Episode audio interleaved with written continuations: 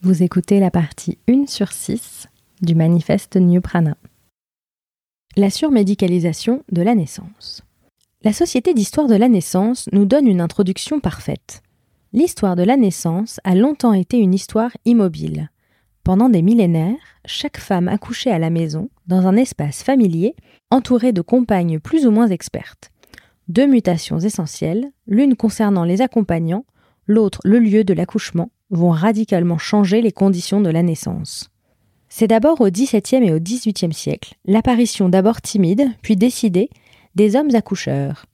Au XIXe siècle, les développements de l'obstétrique, de l'anesthésie et de l'hygiène changent les conditions d'accueil dans les hôpitaux et conduisent au XXe siècle au basculement définitif de la majorité des accouchements du domicile vers le milieu hospitalier, qui aboutit à une médicalisation totale de la naissance. À l'échelle de l'humanité, ces mutations sont relativement récentes. Elles ont cependant eu un impact considérable sur nos générations et pourraient même modifier la trajectoire de la survie de notre espèce. On peut associer le tournant dans la naissance à la chasse aux sorcières, comme le rappelle Laetitia Vito dans son passionnant livre Du labeur à l'ouvrage. Je cite Ce sont aussi les savoirs ancestraux qui sont dénigrés et détruits par la chasse aux sorcières.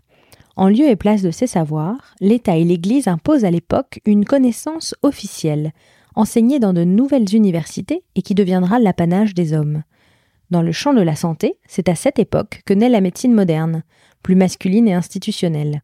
Les femmes, qui, à la manière des sorcières, continuent de soigner en convoquant des savoirs ancestraux, sont réprimées. Spoiler, vous verrez plus loin qu'il y a peu de mystère quant au retour de la figure de la sorcière et celui des médecines naturelles, en particulier un lien renouvelé à l'accouchement. Au moment de ce changement, on s'est donc concentré uniquement sur le corps. On retrouve la distinction corps-esprit, appelée également l'erreur de Descartes par le neuropsychologue Antonio Damasio, dont je parle également dans un autre article.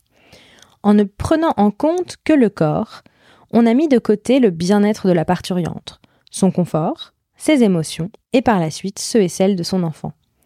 L'entreprise était sans doute en partie noble, mais elle a eu des conséquences significatives sur notre développement.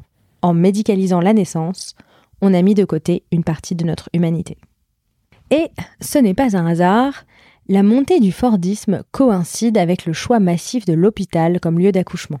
La Société d'histoire de la naissance nous dit encore En France, comme aux États-Unis, c'est dans les années 1920-30 que la naissance en milieu médicalisé se répand, surtout dans les grandes villes. Je vous parlais plus haut de mon mémoire d'anglais. J'y ai retrouvé ce passage évoquant le nouveau travail à la chaîne du grand-père du narrateur à Détroit dans une usine Henry Ford. Je cite Un fait historique. Les hommes cessèrent d'être humains en 1913.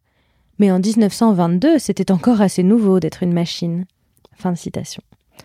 On retrouve bien la montée en puissance de la déshumanisation du travailleur, qui ne se rend pas encore compte des conséquences dramatiques à venir de cette nouvelle façon de vivre et en parallèle de naître.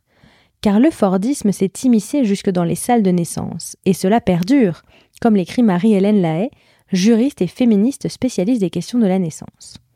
Je cite. À l'hôpital, la prise en charge des accouchements repose sur un système fordiste, industriel, où les femmes sont standardisées, abandonnées à elles-mêmes pendant une grande partie de leur travail, surveillées à distance depuis une salle de contrôle, où les sages-femmes courent d'une salle d'accouchement à l'autre en posant des gestes médicaux eux aussi standardisés. En ayant été déplacé à l'hôpital, l'accouchement est devenu un acte médical pur, presque associé à une maladie, et n'est plus un acte d'entraide, d'assistance, de réconfort, de chaleur, de sororité, de communauté féminine. L'espace est froid, blanc, compartimenté et très masculin. Comme le souligne encore Laetitia Vito, on s'est éloigné du soin pour aller vers le savoir et on a développé une forme de dépendance au recours à la médecine et au savoir des hommes qui, comme évoqué plus haut, ont dénigré le savoir et la sagesse des femmes. Il va de soi qu'il ne s'agit pas de dénigrer les progrès extraordinaires de la médecine et de ne pas célébrer les millions de vies sauvées grâce à ces développements et l'égalité d'accès aux soins dans les pays proposant une sécurité sociale. Les femmes qui accouchaient chez elles étaient bien entourées, mais beaucoup mouraient en couche, et l'hôpital a fini par attirer l'écrasante majorité des femmes, car c'était là qu'elles avaient le plus de chances de rester en vie, ainsi que leurs bébés. Ce sont d'un côté les conséquences objectives de cette fuite du domicile que nous essayons de mettre en lumière, ainsi que les dérives qui ont eu lieu et qui ont mené à de nombreux combats contemporains. comme celui des violences obstétriques, sujet du poignant documentaire d'Ovidie Tu enfanteras dans la douleur, diffusé sur Arte en 2019. Tout est toujours une question d'équilibre. Et aujourd'hui, on ne peut pas affirmer que l'une ou l'autre des solutions est parfaite ou épouvantable. Les risques sont différents et certains arguments en faveur d'un retour à la naissance à domicile peuvent s'entendre. Je vous renvoie par exemple à un poste très intéressant de Marie-Hélène Lahaye sur le rapport au risque de la mort en couche. L'enjeu avec les avancées de la médecine, c'est qu'on est allé trop loin dans son utilisation sans remise en question, notamment avec les avancées de la péridurale et de la césarienne. C'est le cœur du travail passionnant de Michel Audin, chirurgien et obstétricien, pionnier dans son domaine.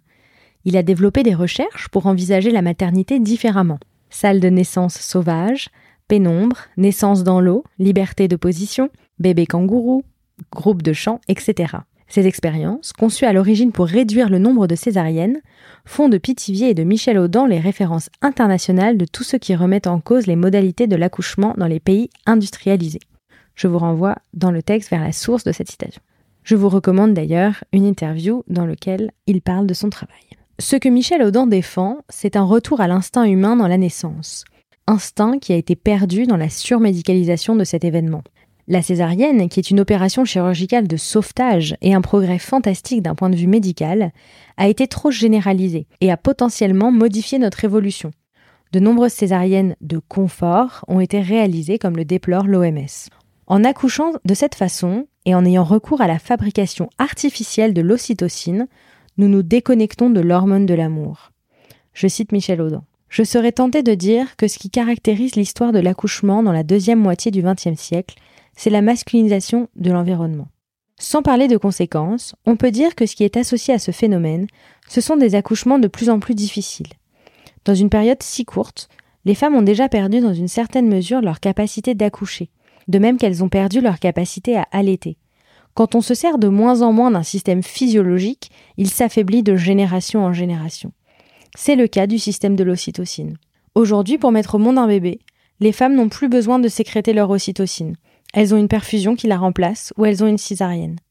Aujourd'hui, pour ceux qui s'intéressent à l'avenir d'Homo sapiens, à l'avenir des gens de notre espèce, je ne vois pas de sujet plus important que cette dégradation possible. Pour l'instant, il s'agit de quelque chose qu'on soupçonne.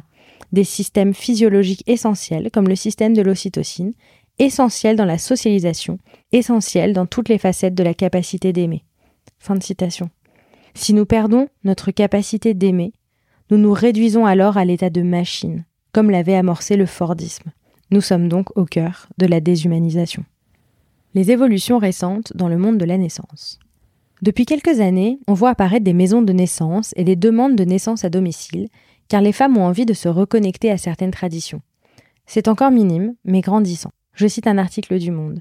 La recherche d'alternatives aux accouchements médicalisés avait déjà abouti en 2016 à l'ouverture de neuf maisons de naissance en France. Ces initiatives encore timides marquent un point de rupture par rapport à l'évolution historique de l'accouchement, qui est allée au fil des années vers plus de médicalisation, de maîtrise du risque et de la douleur. Ces initiatives se poursuivent en 2020. Ella Mills, entrepreneur et créatrice de la marque Deliciously Ella, qui propose des livres de cuisine vegan, des snacks sains et un restaurant à Londres, est une personne très inspirante dans ce domaine. Elle a choisi d'accoucher chez elle et elle en a parlé ouvertement et sereinement, notamment sur Instagram. Sa communauté était extrêmement intéressée et l'a soutenue dans cette démarche. Le concept de gynécée aussi est intéressant. C'est le seul cabinet à Paris qui allie le médical au bien-être mieux vivre sa grossesse en rencontrant d'autres femmes qui la vivent et en échangeant avec des professionnels qualifiés. Ceci reflète bien des tendances éminemment importantes à l'heure actuelle. On souhaite mêler le progrès médical et le soin, dont parle également très bien Laetitia Vito dans son livre. Nous y reviendrons plus loin. On souhaite renouer avec un sens de communauté et d'accompagnement. C'est pourquoi on entend de plus en plus de femmes qui souhaitent être accompagnées par des doulas. C'est aussi pour cela que, au-delà de l'accouchement et de la maternité, les cercles de femmes grandissent un peu partout on veut se reconnecter les unes aux autres. Les femmes ont connu une forme de très grande solitude et souhaitent retrouver la solidarité et la communauté d'alors. Il s'agit aussi de soulever de nombreux tabous entourant la maternité, comme tant de choses qui tournent autour du corps des femmes et que l'on est heureusement en train de déconstruire petit à petit. Le podcast Bliss Stories aborde notamment ces questions. Et on parle de plus en plus librement du sujet des règles, lui encore aussi tabou dans de nombreuses parties du monde et sujet de stigmatisation et rabaissement des femmes.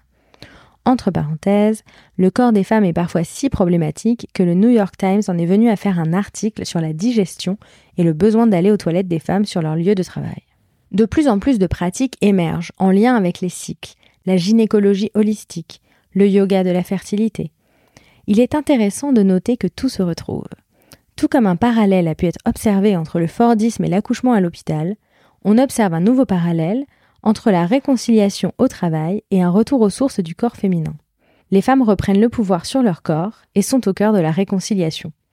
On peut être optimiste et imaginer que ces changements, couplés aux avancées scientifiques, pourront remettre les choses dans le bon sens. Nous sommes donc en train de prendre grandement conscience de tous ces enjeux. Une forme de réconciliation s'opère dans le champ de la naissance. Alors, qu'en est-il du côté du travail? À partir du moment où l'accouchement à l'hôpital s'est généralisé, la séparation entre le domicile et l'extérieur s'est posée comme un acquis, et nous avons démarré notre vie avec la distinction ancrée qu'il y a la vie à la maison et la vie en dehors. Puisque la médicalisation de la naissance est liée d'une certaine façon à la déshumanisation au travail d'un point de vue historique, on peut ainsi imaginer les répercussions dans ce champ de notre vie. On peut avancer l'hypothèse d'une idée qui se serait installée en nous. Nous devons être une personne à la maison et une autre à l'extérieur en particulier au travail, où les codes sont parfois particuliers et décidés selon des règles différentes de celles de notre domicile. On peut imaginer que cette hypothèse de séparation soit une piste d'explication de la perte de sens au travail et des tensions survenues ces dernières décennies. Retrouvez la partie suivante dans votre application de podcast ou en lien dans la description de l'épisode.